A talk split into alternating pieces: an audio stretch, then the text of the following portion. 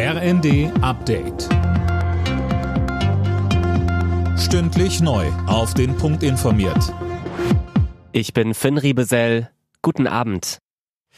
Der Kader der deutschen Fußballnationalmannschaft für die WM steht. Mario Götze kehrt nach fünf Jahren wieder zurück. Mit dabei im Sturm sind unter anderem BVB-Youngster Yusufa Mokoku und auch der aktuelle deutsche Bundesliga-Top-Torschütze Niklas Füllkrug von Werder Bremen.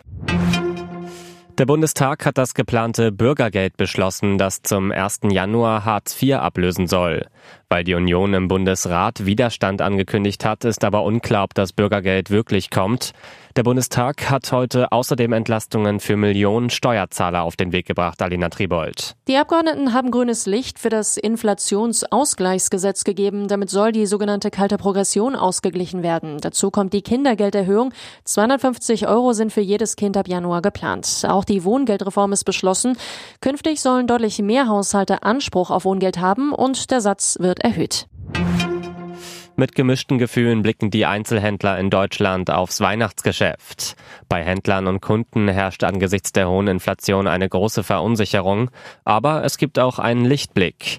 Der Hauptgeschäftsführer des Handelsverbands Deutschland, Stefan Gent, sagte uns. Man muss deutlich sagen, dass trotz der Krise und der schwierigen Rahmenbedingungen für den Konsum in Deutschland wir doch von einem stabileren Weihnachtsgeschäft ausgehen, es auch hoffen, weil es jetzt Anzeichen gibt, dass die Verbraucherstimmung sich gerade bessert, gerade vor dem Hintergrund auch der Zusagen der Bundesregierung zum Thema Gas- und Strompreisbremse, was enorm wichtig ist für das Bauchgefühl der Verbraucherinnen und Verbraucher.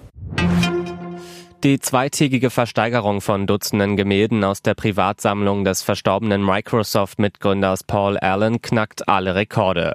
Bereits am ersten Tag wurde über eine Milliarde Dollar eingenommen. Der Erlös wird gespendet. Heute kommen weitere Bilder unter den Hammer.